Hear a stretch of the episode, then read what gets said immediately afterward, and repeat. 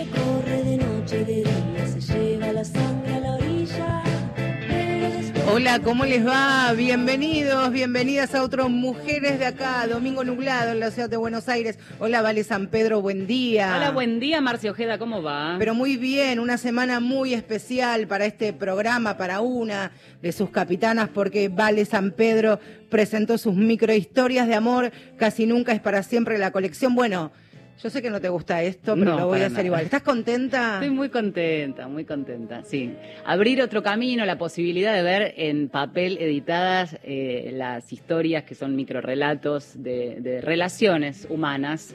eh, atravesadas por el amor, el desamor y demás, este, que empezaron en un proyecto muy chiquitito en redes sociales y se transformaron ahora en libro, así que feliz. Un libro precioso, una portada bellísima, una foto también muy, pero muy linda que, que la acompaña en los próximos días. Ya va a estar en, en los libros, también lo van a poder conseguir a part- eh, desde de todas las bateas online. Amor, amantes, sexo, erotismo, desamor, amores pasajeros, amores platónicos.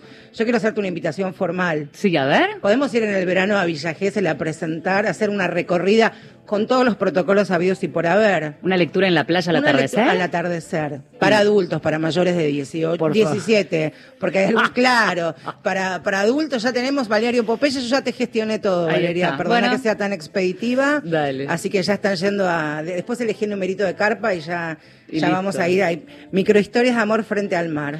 Muy bien, ¿Te hecho. parece? Hecho, no te doy la mano, te doy el codo. El codito, ahí está. Bienvenidos a Mujeres de Acá. Entonces, ahora sí comenzamos a escribir un nuevo programa de este Mujeres de Acá en su quinta temporada. Hace algunos meses eh, fue tema de debate, de mucha discusión interesante, fructífera, muy importante también, lo que generó la portada de la revista Caras sobre la imagen de la hija mayor de la reina de Holanda, de Máxima Zorreguieta, eh, la princesa, porque decía algo así como orgullosamente luce su look plus size, que quiere decir talles grandes, talles fuera de los parámetros habituales. Una forma solapada de decirle adolescente gorda y princesa, ¿no? Y este es el primer punto que nos permite hacer un análisis, profundizar y tener ganas de volver sobre este tema, sobre el que ya hemos hablado varias veces en otras temporadas en Mujeres de Acá, los eufemismos. Cuando aparece un eufemismo, aparece allí un tabú, algo que molesta y que hay que nombrarlo de otra forma.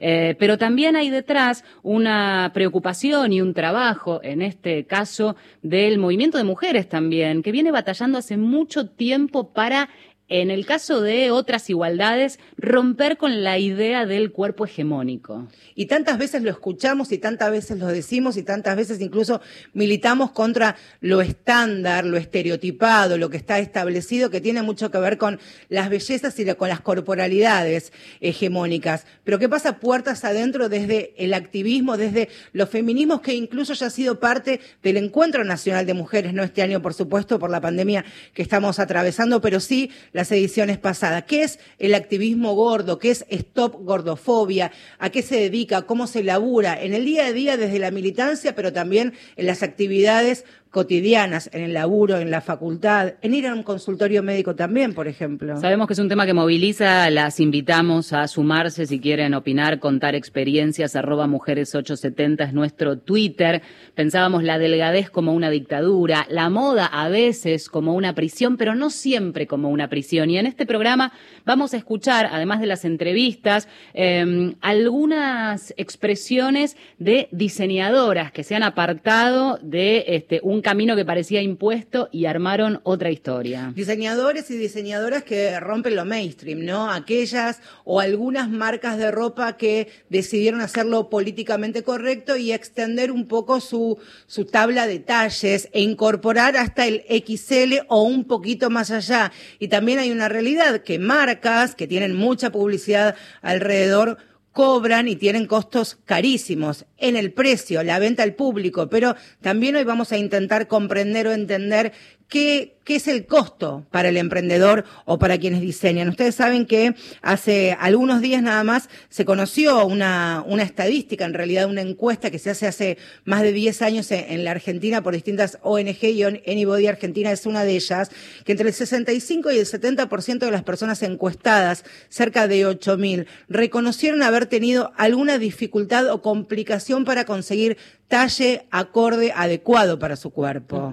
Una realidad, una realidad que viven las adolescentes, las jóvenes y las adultas también. Y las adultas seguramente recordarán que no hace mucho tiempo conseguir ropa de talles especiales en ese momento eran casas Primero que eran diseños para gente mucho más grande que si una quisiera ir a comprarlo.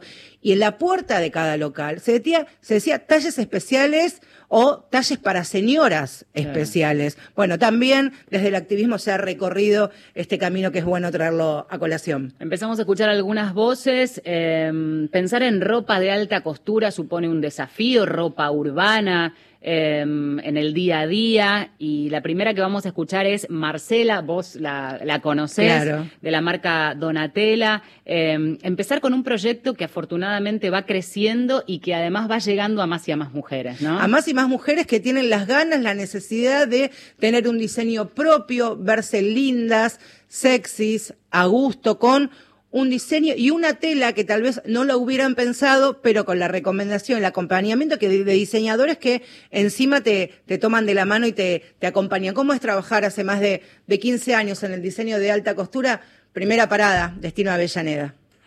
Hola, soy Marcela, soy de Avellaneda. Hace casi 15 años que tengo mi marca de diseño de moda en talles curvy, plus size, o talles especiales como se llamaban antes. Me especializo en ropa de fiesta, novia madrinas 15, y bueno, esta pandemia hizo que volcáramos todos nuestros diseños a lo que es ropa urbana, ropa confortable, eh, ropa que nos acompañe en el día a día.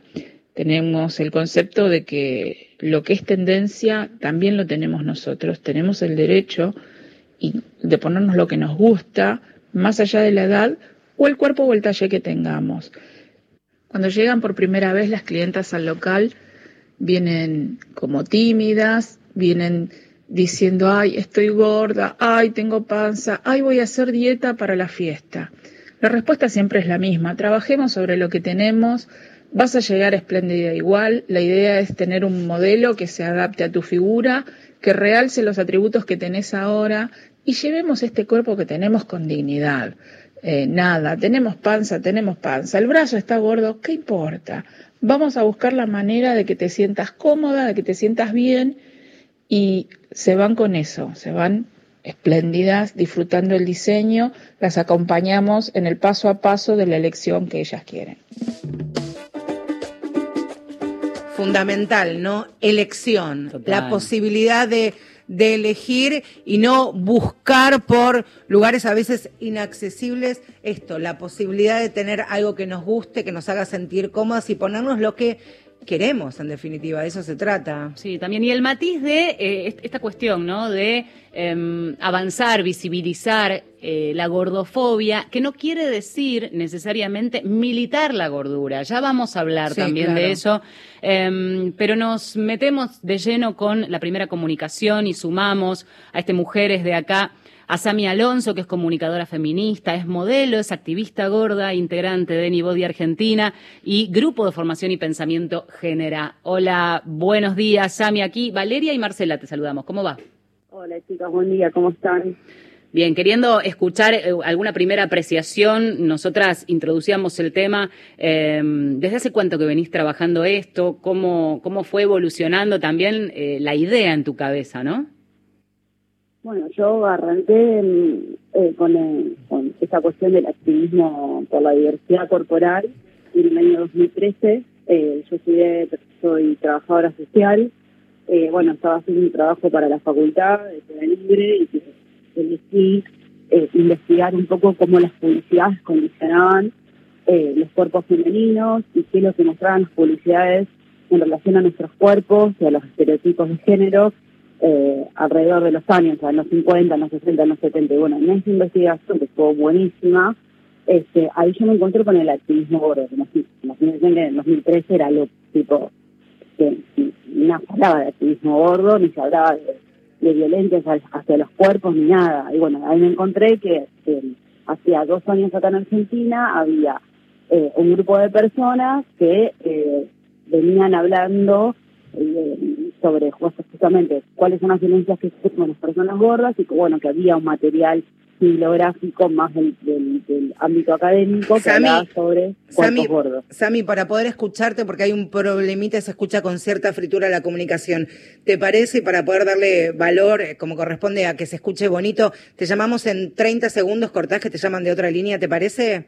Sí, no hay problema. Dale, ahí está. Estamos en comunicación, vamos a seguir en, en un instante nada más con Sami Alonso, como decía Vale, comunicadora feminista, y cómo también el observar puede de alguna manera cambiar el destino no solamente de- una persona, sino hacerlo colectivo, ¿no? Totalmente. Bueno, pensaba eh, el trabajo que viene haciendo esta organización que trabaja desde hace años para luchar, para concientizar sobre esto que llaman epidemia, ¿no? En un contexto Sí. como este, la falta de confianza en el propio cuerpo. Y una de las actividades que incluso me tocó cubrir como cronista hace ya unos años, eh, tratando de concientizar en el contexto del debate de la ley de talles, que ya vamos a hablar de eso también, es eh, una puerta, me acuerdo que había sido una, ah, una puesta performática en Plaza Francia, con, con puertas, digamos, o con marcos de puertas, eh, y era el desafío de que las personas, mujeres y varones, pasaran por esa puerta. Esa puerta era una especie de, de- de- de límite y de corset del, del cuerpo, entre comillas, deseado, perfecto, el hegemónico. Y no pasaba nadie. Aún las personas de contexto delgado, de contextura delgada, no pasaban. Y, y a veces materializar esa barrera es muy impactante, porque es, no paso por esa puerta. Entonces hay una única forma del cuerpo debido, de, ese deber ser. Vos sabés que ahora que, que decís eso, y también otro, otro capítulo que tendremos que poner la lupa es acerca de las posiciones de las corporaciones médicas, ¿no? Que hay médicos y médicos que tratan y de la manera en que tratan la obesidad. ¿Sabes que un día fui a una clínica y sabes que era parte del tratamiento? No había análisis, digamos. El primer contacto que vos tenías con el médico ante la posibilidad de internarte como niña, te estoy hablando 12 o 13 años, abrían un armario y tenía un espejo. Entonces en el primer espejo te veías vos, gordita a esa edad de niña, y después abría la otra puerta y te veía vos adulta, hiperobesa, y la tercera eras vos niña feliz y flaca. Uf. Vos imaginate eso en un niño, no sé si lo seguirán haciendo, pero en un niño o una niña de 12 años que un médico, con todo el marketing que tenía a su alrededor, espero que no, no lo siga haciendo más, esas tres imágenes de alguna manera diseñaban tu presente Era la introducción al tratamiento. Sí, bienven- bienvenida. Ahí estamos. Vamos a ver si nos podemos escuchar un poquito mejor. Sami, ¿estás ahí? ¿Nos escuchás ahora mejor?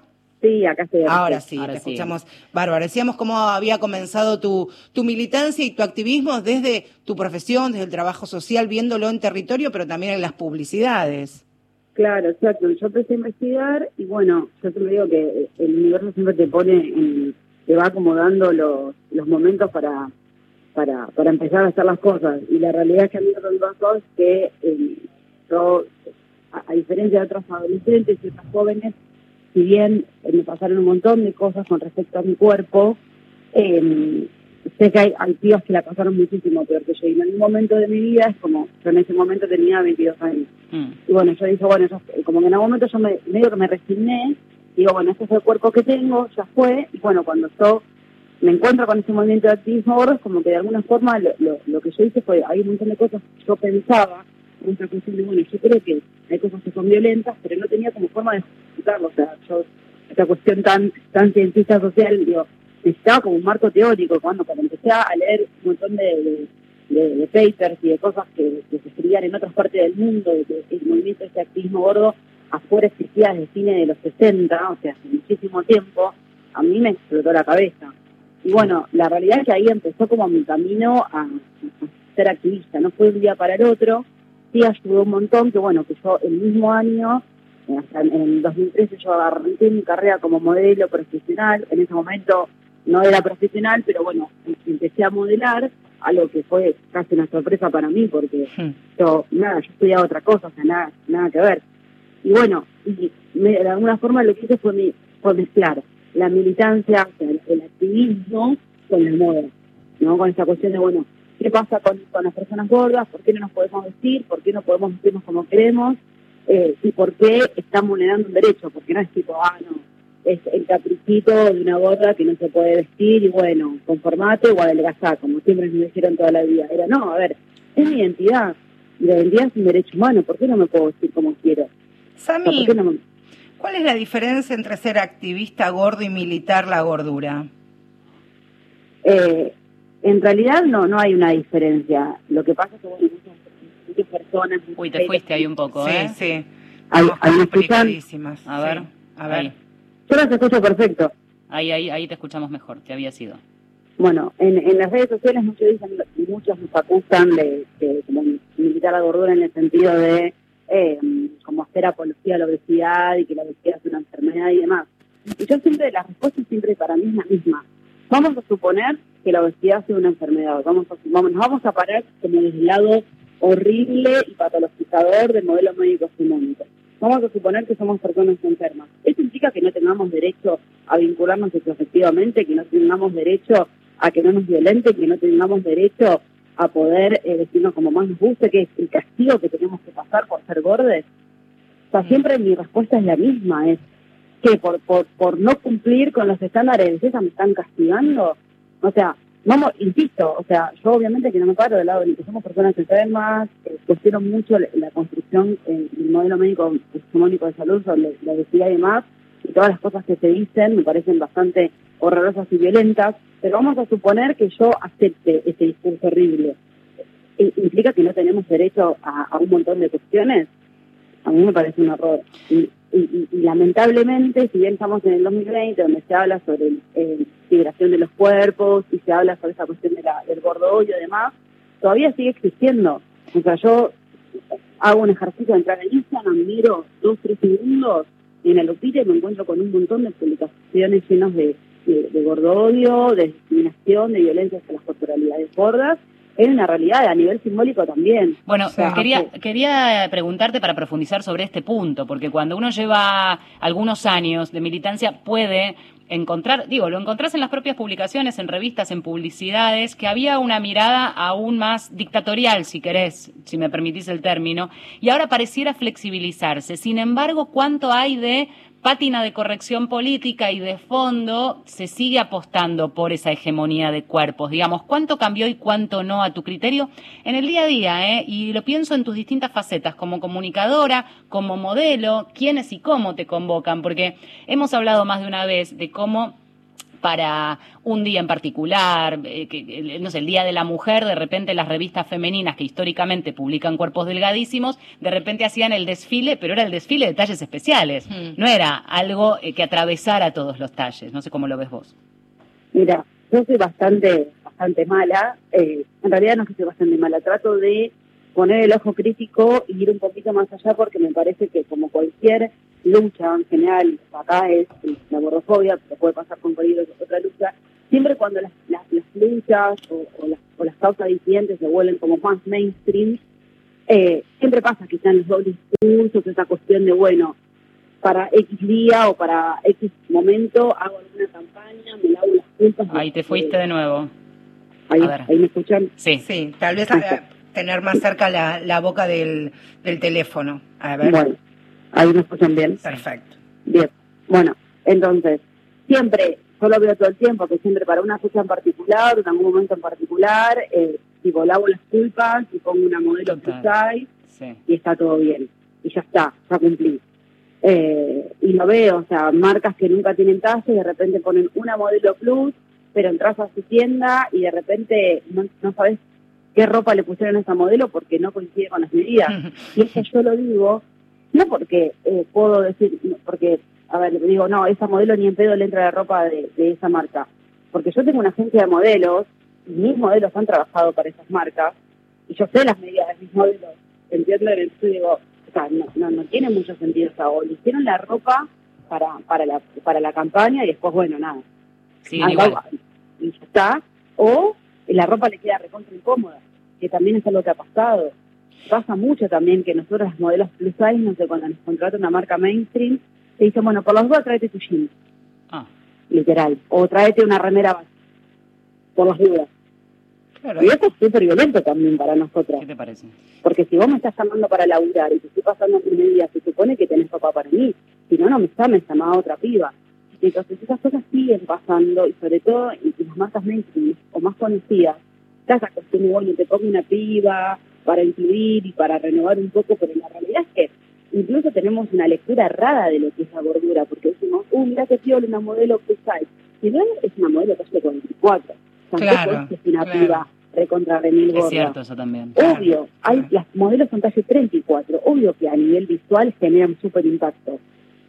Pero realmente todas las mujeres, el promedio de las mujeres argentinas son las talle 44. Sea, esa es una pregunta que yo me hago. O sea, realmente esa piba talle 44 y no tiene que ver con las modelos. Yo acá estoy hablando, estoy haciendo un análisis más social. ¿Esa modelo talle 44 representa al resto de las mujeres que son gordas? Me parece que no. Entonces Sam- también eso es, es una, una cosa para cuestionar. Sami, te, que- Sami, te quería preguntar o, incluso intercambiarlo, porque durante muchos años, y por supuesto a las mujeres se nos exige el doble que a los varones, la, eterna, la eterna juventud, estar siempre espléndidas, incluso al mes de haber parido, delgadas, pulcras, limpias, bueno, todo lo que lo que se nos exige. A los varones tal vez son un poco más condescendientes. Sin embargo, en los últimos tiempos también se comenzaron a escuchar algunas situaciones de violencia hacia las corporalidades de, de los varones, que tímidamente este, comenzaron también a, a exponer que les pasa cuando quieren ir a comprar ropa, cuando encaran algún tipo de situación por fuera de, de- de su hábitat más, más común.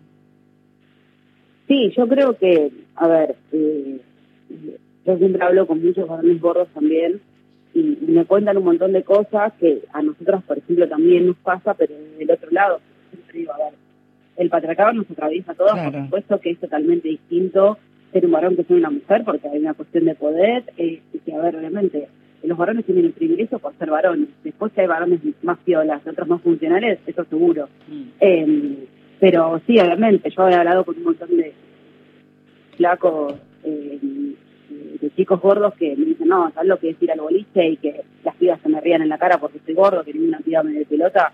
O sea, de alguna forma también le pasa lo mismo que nos pasa a nosotros, Claro. desde otro lado. Eh, obviamente, porque, a ver, eh, hay una realidad, o sea, hay un montón de mujeres también que son gordofóbicas contigo misma, con otras mujeres y también con los varones. O sea, si bien obviamente hay una construcción cultural de que, bueno, que a la varón se le permite con un poco más la panza, no sé, los varones se frente tipo, casi que rosa con el medio del erótico, ah, la pancita de la vida, Sí. pasa mucho y está mucho como en el imaginario social, eh, es como que también es, bueno, hasta cierta panza, ¿entendés? Como que es, siempre hay, es como cierta gordura está aceptada, como, bueno, sí, aceptamos una modelo, no sé, talle 44, pero ya la talla 56 me parece un montón. Claro, claro, Pero también claro. hay gorduras aceptadas y gorduras que no son todavía. Sami, te agradecemos mucho por este contacto con, con mujeres de acá. Eh, interesante intercambio. Eh, siempre les decimos a nuestras invitadas este año virtuales, quedan abiertas las redes eh, y quedaremos en contacto. Bueno, muchas gracias por la invitación. Un abrazo, muchas gracias. ¿Querías música? Claro que sí, dame. Te doy a Rebecca Lane, tu cintura sin censura. Escucha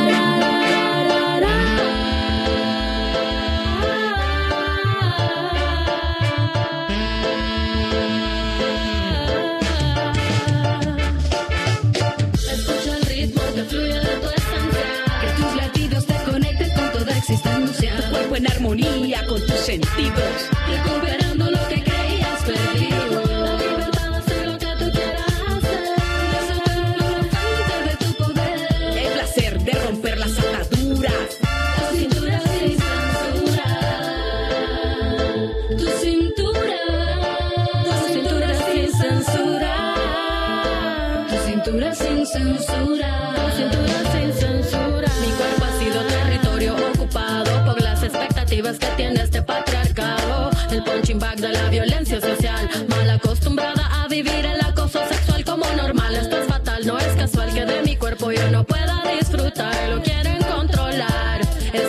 Que llevo dentro libero cuando bailo. No me hace falta amor porque yo me amo demasiado. No me hace falta amor porque yo me amo demasiado. Ah. Escucha el ritmo que fluye de tu esencia. Que tus latidos te conecten con toda existencia. Tu cuerpo en armonía con tus sentidos.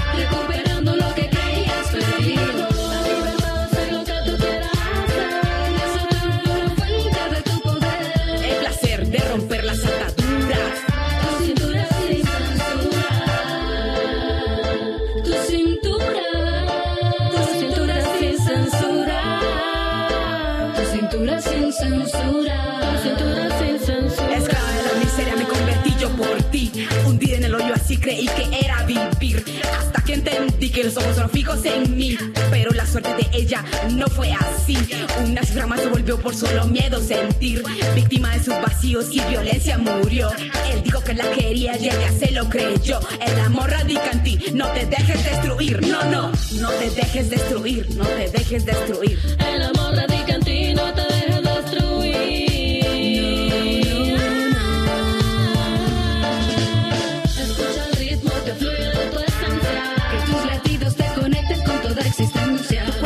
Armonía con tus sentidos. Recuperando lo que creías perdido.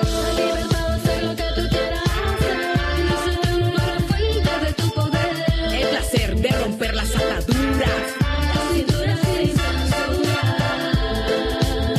Tu cintura. Tu cintura sin censura. Tu cintura sin censura. Tu cintura sin censura. Cansada de aceptar roles impuestos, protesto maltratos y actos siniestros que han marchitado alma y piel. Ya no más ser marioneta de él, corta los hilos que controlan tu voluntad. Empodérate, goza de tu libertad. Eres dueña de tu cuerpo entero. Baila, sueña y ríe, pero ámate primero.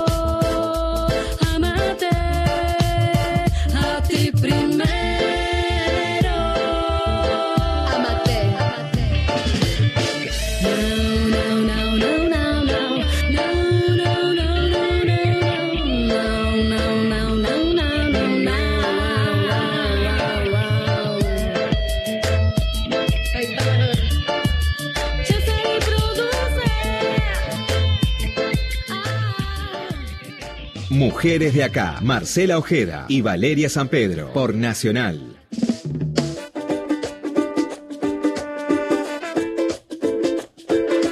Sigue el desfile de voces en Mujeres de Acá porque nos quedamos hasta las 11 de la mañana y nos queda mucho por recorrer en esta idea de hablar de gordofobia, de cuerpos hegemónicos, de los plus size y de todo un debate que lleva mucho tiempo con una ley de talles que sigue pendiente. Bien, gracias. Una ley de talles que ha tenido una especie de, de revisionismo en los últimos meses que ha adquirido esta leyes estandarizados. Son ley desde fines del año pasado, pero se viene trabajando, yo no sé, debe Mirá, ser como 20 años que se viene trabajando esta ley de talles estandarizados que eh, obliga o de alguna manera lleva adelante este registro único y estándar accesible al consumidor y actualizándose cada 10 años. Esto también me parece interesante, ir actualizándolo cada determinada cantidad de tiempo porque también las realidades van Claro. cambiando, los gustos y las exigencias a partir de cuerpos pensados para niños y niñas de 12 años. Estamos hablando de una ley nacional que todavía no existe, que tiene media sanción en el Senado, falta diputados,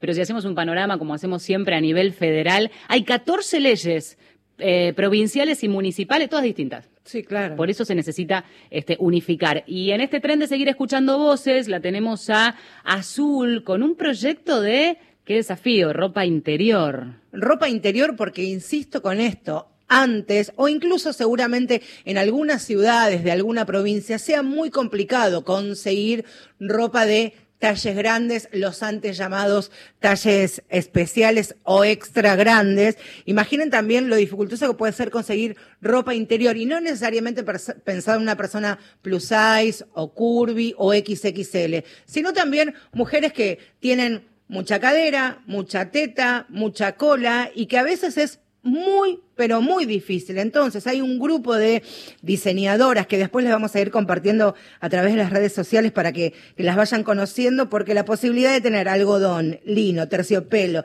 encaje, si te animás, cuero, si querés satén, si querés lycra, si querés modal, bueno, todo eso pensado en un conjunto de ropa interior que te guste y sin siquiera la necesidad de pensarlo eh, sexualmente. Porque también hay quienes se dedican exclusivamente Claro. ropa erótica para personas curvy. Bueno, no, para el día a día, ¿cómo es este emprendimiento? Aunque también desafío de pensar ropa interior para personas plus size o curvy. En lo que me inspiro generalmente cuando a la hora de, de crear los modelos, ¿no? La, la moldería en sí, de las prendas y, los géneros y demás, es como apelar a la comodidad y al mismo tiempo eh, que la mujer que esté usando eso eh, se sienta cómoda y se sienta linda, se sienta que se quiera, que, que se mira al espejo y que le genere como orgullo, ¿no? Ese orgullo que tanto tiempo nos, nos estuvieron como quitando, ¿no? Eh, tratando de, de hacernos llegar a un tipo de cuerpo, tipo de mujer que realmente no, no nos hacía felices, ¿no? Como que la idea se sientan cómodas y, y se amen un poquito más. Eh, la marca siga siendo más conocida, tenía que ampliar la tabla de talles y la verdad que no me encontré con dificultades al ampliar la tabla de talles, ni la moldería, ni la confección. Sí, quizás la realidad es que se usa más material, pero a la hora de generar los costos del producto, uno lo hace siempre eh, en la media, en un talle que esté en el medio. Y, nada, los costos se reparten realmente. Eh, no tuve dificultad. Nuestras clientas buscan en estas prendas un- una comodidad, pero no solamente una comodidad física de que el algodón es, es suave y es cómodo, sino también como una comodidad física de que la prenda no nos lastime, no nos modifique, un espacio donde, donde te puedas mirar al espejo, un lugar donde podamos reivindicar y decir, sí, esta soy yo y, y sí, me veo bien y me veo hermosa y me quiero y me abrazo y me elijo y me acepto. Eh, al fin de cuentas creo que todos queremos encontrar ese, ese lugar donde podamos sentirnos libres. Al fin de cuentas, eh, siento que eso es lo que vienen a buscar mis clientas eh, cuando eligen nómada, ¿no? Marcela Ojeda y Valeria San Pedro están en Nacional, la radio pública.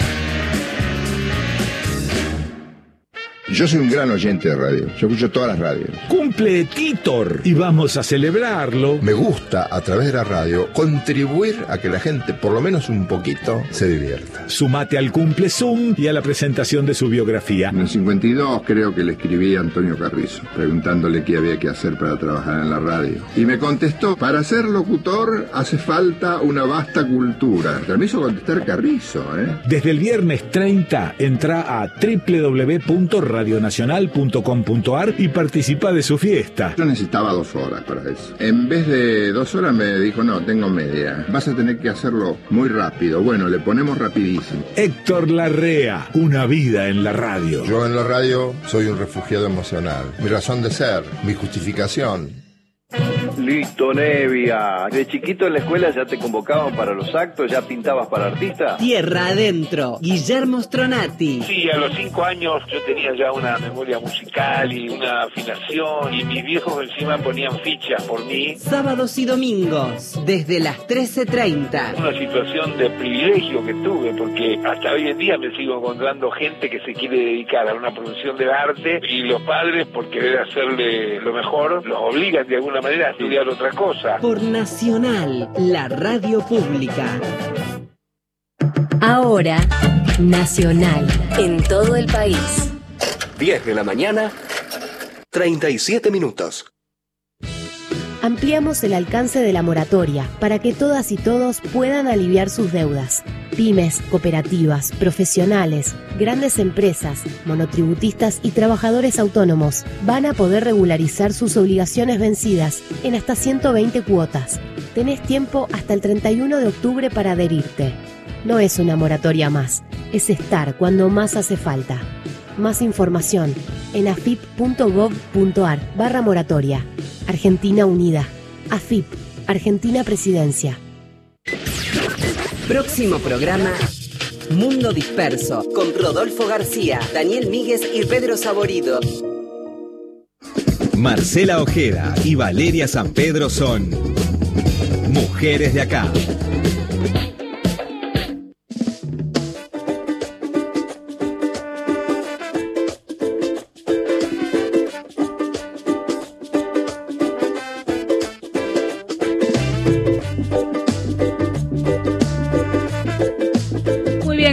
Todavía un tramo de programa, estamos escuchando voces, recorridos y dándole voz también a aquellas diseñadoras que se animaron a primero cuestionarse, después proponer y finalmente meterse de lleno en un mercado que realmente estaba necesitando otras opciones. ¿eh? Porque los colores, los cortes, los tipos de telas, algunas prendas sí y algunas no, son de alguna forma también ante estas enormes aventuras que muchas personas, hombres y mujeres, día a día se van exponiendo. Y hay una determinada, unas determinadas prendas que uno piensa, o mucha gente piensa, ¿para qué? ¿Para qué va a usar gente de talles amplios, de talles grandes, de diversidades corporales, que es la ropa deportiva? ¿Qué emprendimientos, qué diseñadores pueden llevar a hacer ropa deportiva, calzas, tops, remeras, ciclistas para personas gordas. Paula se metió con ese prejuicio. Hola, ¿cómo están? Bueno, acá les habla Paula Herrera. Soy diseñadora textil UBA, emprendedora y creadora de la línea deportiva Tiro Alto. En principio, Tiro Alto surge como con una idea personal que, que, tenía que ver, tenía que ver con, con poder hallarme con un estilo de ropa y bueno, entonces ahí también empiezo a, pensar como en esta cuestión de, los, de los tipos de cuerpo, digo, pero ¿qué, ¿qué, estaría pasando? Todos los cuerpos son XS, son S, son M, o sea, eh, lo que sí estaba totalmente convencida de que la agilidad, la elasticidad no tenía nada que ver con un contorno de cadera. Eh, entonces ahí digo, bueno, bueno, para Paula, o sea, ¿cuál va a ser tu batalla? Porque pensar en tanta diversidad de deportes y que no exista tanta diversidad como, como de cuerpos, digo, parecería que no todos los cuerpos podrían habitar todos esos deportes y, esos cuerpos eh, queda reducido entonces como la forma y el tamaño de las prendas. Eh, entonces ahí ya elijo mi batalla y digo, pero pero entonces ya no me alcanza con pensar eh, en lo mejor que yo puedo darle una prenda. La calidad, el estilo, el color. Si no puedo, si no soy capaz de darle el tamaño necesario para quien sea que vaya a habitar esa prenda. Y bueno, ese es como, un poco el cierre de, lo que engloba el, proyecto Tiro Alto, eh, esa propuesta al margen de qué actividad o deporte uno quiera hacer, acá pensamos que primero, por sobre todas las cosas, el deporte también se habita. Y se habita a través de una prenda. Eso sí. El foco no está en, en qué es lo que vas a hacer con esa prenda. En qué entorno sino cómo te vas a sentir con esa prenda. Y eso creo que es lo más importante, el hecho de sentirse cómoda. Eh, el resto viene solo, creo. O sea, una vez que vos te sentís cómoda en una prenda, al margen de, de, lo que el exterior diga de, tu cuerpo, vos te tenés que sentir cómoda y el, y el resto va a fluir. Y entre nosotros, por eso decimos acá, como en el barrio, eh, Eh, que más que ropa deportiva es ropa para andar, porque no importa lo que vayas a hacer, pero tenés que andar cómoda. Entonces es como un poco el eslogan, ¿no? Más cómoda, más voz, más voz, más, más cómoda. Y, bueno, ojalá que un día, un día, un día muy cercano todas las marcas puedan habitar todos los cuerpos y todos los cuerpos puedan habitar todas las marcas y hagan lo que tengan ganas de hacer. Eh, y que la gente deje de opinar del cuerpo del otro. Eh, bueno, eso es un poco, un poco mi experiencia como diseñadora acá en Argentina. Eh, esto sabemos que, ya no es un tema internacional, es un tema también muy de acá. Así que bueno, este es mi humilde aporte. Ha sido un placer compartírselos. Les dejo un abrazo enorme. Ahí estaba, eh, Paula de estilo tiro alto. Incluso ahora si ingresás a alguna de sus redes sociales que luego le vamos a compartir, la primera imagen es amamos los, los colores y mezclados ni te cuento y es una chica plus size, curvy, con un top y unas ciclistas, que ahora se dice biker, pero cuando éramos jóvenes se decía ciclistas de todos colores y, y de lycra. Me surge, vale, una, una pregunta y sería buenísimo eh, poder trasladársela a nuestra próxima invitada. Si es posible pensar las desigualdades y las inequidades desde la moda. Porque la moda, a pesar de todos los preconceptos y prejuicios que tiene, también nos va acompañando como sociedad y ni que hablar como, como mujeres. Por eso saludamos a, a Laura Zambrini, que es socióloga, es doctora en ciencias sociales, investigadora adjunta del CONICET en el Instituto de Arte Americano de la Universidad de Buenos Aires y también titular de sociología en la carrera de diseño de indumentaria y textil. Laura, buen día. Marcela, Valeria y Marcela te estamos saludando. ¿Cómo estás? Hola, ¿qué tal? Buen día, Valeria, Marcela, ¿cómo están? Muchas gracias por tu tiempo. Eh, te, te repito esta inquietud que me había surgido. ¿Es posible que pensemos esto de ser desiguales, incluso vivir de manera eh, no igualitaria, pero desde la moda? A ver, la moda en sí lo que hace es, históricamente, ha construido diversos estereotipos de género, de clase, y por supuesto es un espacio eh, que ha, ha sido pensada con fines, eh, digamos, para servirle a una industria, ¿no? En el desarrollo de una industria, es decir, con fines comerciales. Desde el punto de vista, si querés, académico, podemos tomar a la moda como un, un objeto de estudio para poder estudiar, repensar y yo creo que también modificar esas desigualdades. Pero bueno, la moda dialoga eh, mucho con lo que llamamos la cultura visual, ¿no? Entonces esto lo, reproduce en publicidades, en desfiles, en la creación, como les decía, de ciertos estereotipos y eh, obviamente es eso lo que lo que ahora se está tratando de modificar. Ahora, ¿es, un efecto, crees? O, digo, ¿Cómo es causa o consecuencia? Pensaba, ¿no? Porque en un punto acompaña, pero me parece, y esto probablemente lo tengas mucho más estudiado y claro vos, que de unos años a esta parte, eh, quizás bajo presión o, o- o por demanda de eh, un grupo que cada vez se hacía oír más, eh, empezó a tener que mostrar otra cosa, o, o lo ves de otro modo. A ver, lo que va empujando lo- los cambios es la sociedad. Y la moda de algún modo lo va expresando. En algunos contextos históricos, bueno, la moda trabajó y operó y difundió estereotipos mucho más cerrados, sobre todo en el marco de la cultura de masas. Y en el caso específico de los talles, bueno, pensarle eh, el small, el medium, el large, o sea, un- un- una idea de cuerpo en los cuales la, digamos, las personas nos teníamos que adaptar a esos talles que dictaminaba el mercado. Eh, Ya a fin de milenio y con la crisis de la cultura de masas, bueno, y, la llegada, obviamente, de- nuevo siglo, los cambios culturales, las nuevas generaciones, los discursos de la sustentabilidad, pero también un agotamiento en el sistema productivo desde, digamos, desde varios aspectos, desde lo, digamos, lo económico, lo ambiental y también lo social. Y ahí en lo social, bueno, se cuestionan las formas de producción, acá podemos hablar de, desde digamos, la visualización de los talleres clandestinos hasta la dictadura, entre comillas, de esta cultura visual y de esta difusión de estereotipos. Y ac- acá es donde empiezan estos cuestionamientos que también dialogan con los discursos sobre las diversidades, ¿no? Que contrastan mucho con lo que fue el siglo XX. El siglo XXI es mucho más amigable, por decirlo de alguna manera, con eh, digamos, la- las diversidades que antes eran estigmatizadas o directamente invisibilizadas en la cultura de masas.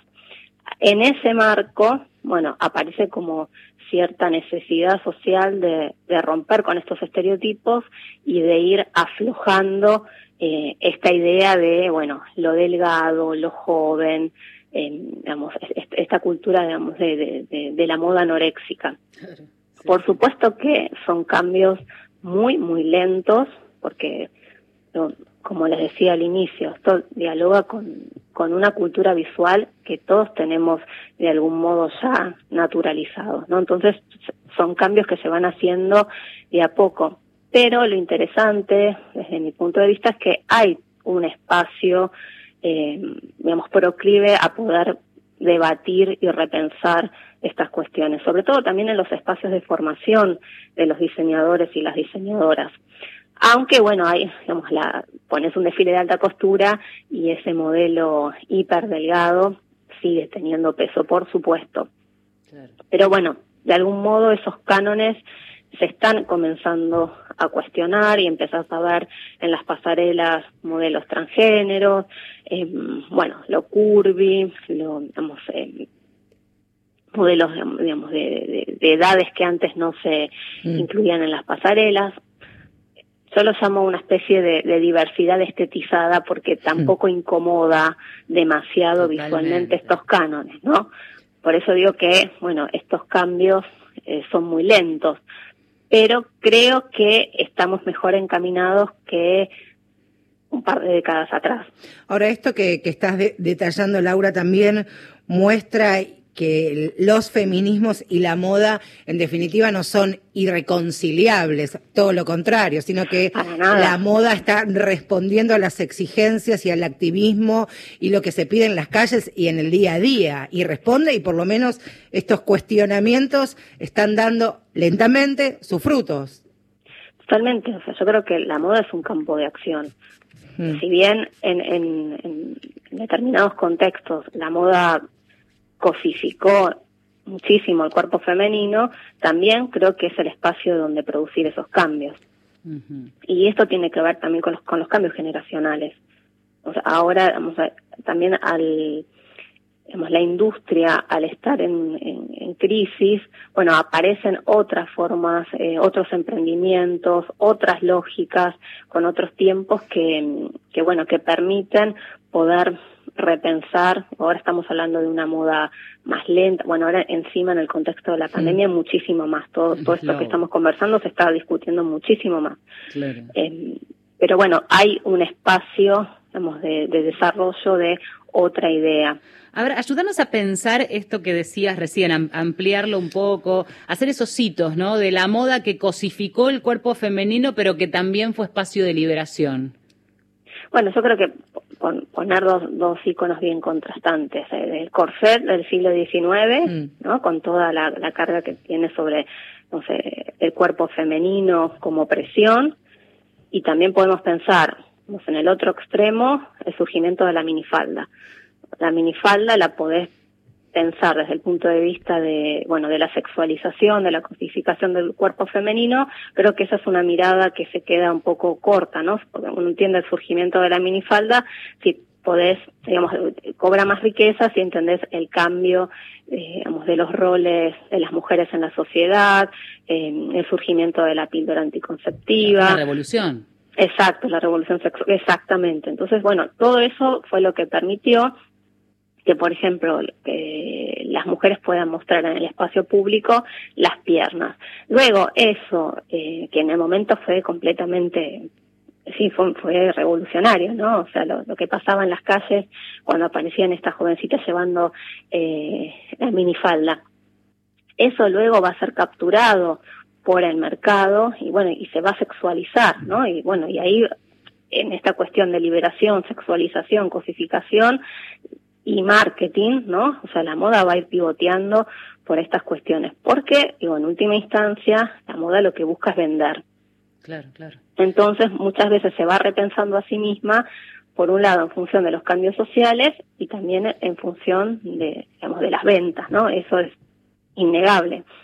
Otro hito pudo haber sido el, el- el pantalón. Pienso en el jean como irrumpiendo en el mercado de la moda, pero digo, el pantalón en las mujeres también, ¿no? Como un punto. Sí, sí, sí, sí, disculpa, Héctor.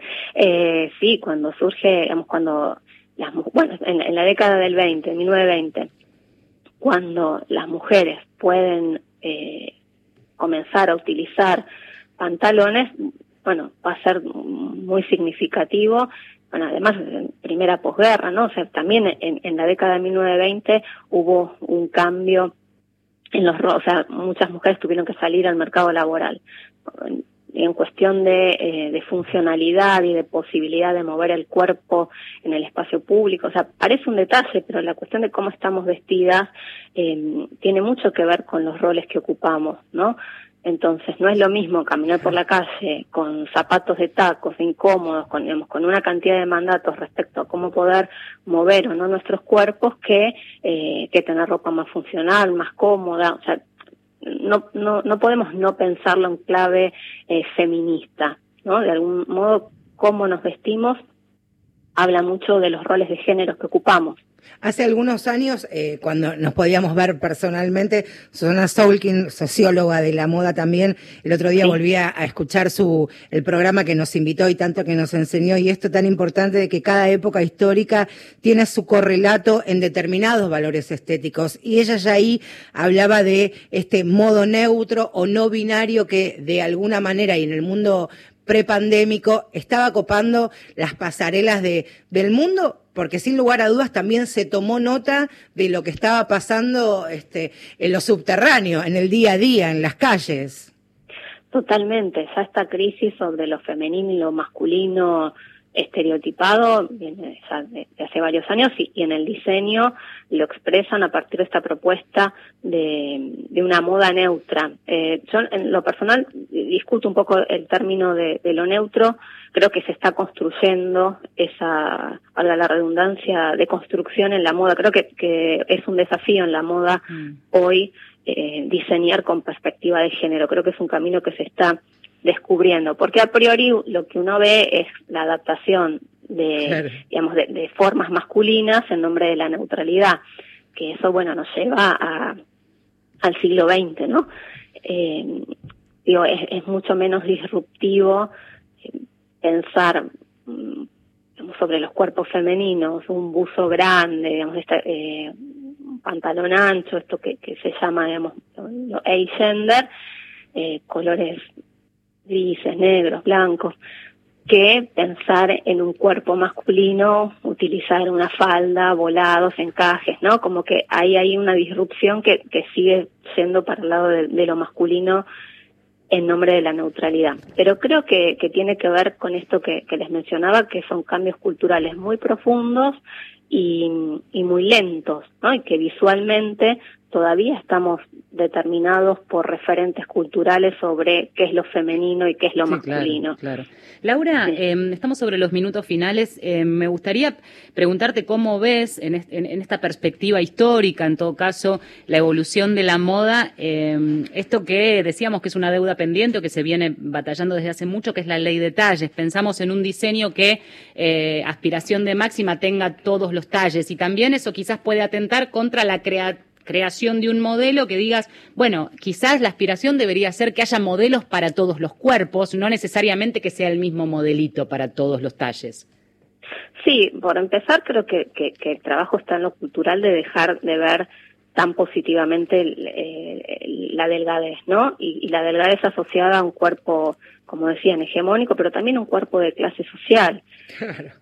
Entonces creo que, bueno, ahí es donde hay que hay que trabajar. Por otro lado, bueno, la ley de tasas sí, muy interesante porque nos va a permitir conocer eh, primero la, la, la digamos el, el promedio de, del cuerpo de las argentinas que no lo o sea el índice que viene trabajando con un escáner antes no de la pandemia para poder conocer las formas corporales no y de ahí en función de eso poder eh, digamos, aportar a la industria para que determinen los talles. Pero bueno, hay bastante resistencia por razones eh, económicas y, y, creo que mucho más por estas razones culturales, ¿no? ¿A qué imaginario se está asociado la delgadez? Y creo que sobre eso es lo que, lo que tenemos que trabajar.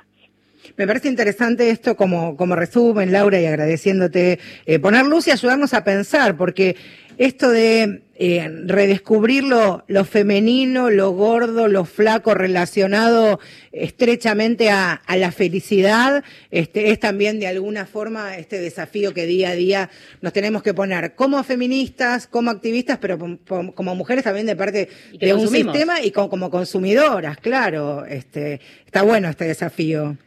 Exacto, y ser más eh, solidarias con nosotras mismas, Totalmente. ¿no? Con solidaridad de género. Lau eh, creo que. Laura, te agradecemos mucho eh, por, este, no, por esta charla. Seguiremos en contacto seguramente. Gracias. Cuando quieran. Chao, saludos. Laura Zambrini pasaba por Mujeres de Acá sobre el final. Interesante, me gustó esto del diálogo entre la moda y el feminismo, que a veces pareciera que están totalmente distanciados y nada que ver. Nada que ver. Después, hablando de redes y de tejidos, de, de contactos, vamos a compartir la enorme cantidad de diseñadoras en todo el país que durante esta semana hemos conocido para armar este programa, porque están ahí, hay que redescubrirlas. Diego Llenó estuvo a cargo de la operación técnica, Gustavo Kogan, barbijo verde, churros en mano, a cargo de la producción periodística. Es lo segundo, lo único que me importa de, de sus corporalidades. Ay, bueno, Marcela Ojeda, muchas gracias por ponerte al hombro esta semana el programa. Y Valeria San Pedro y sus microhistorias de amor. Señores, será hasta la semana que viene. Tengan todos muy buena semana y agarren el paraguas porque se viene la lluvia. Las estrellas, vibraciones de la diosa me dan respuestas.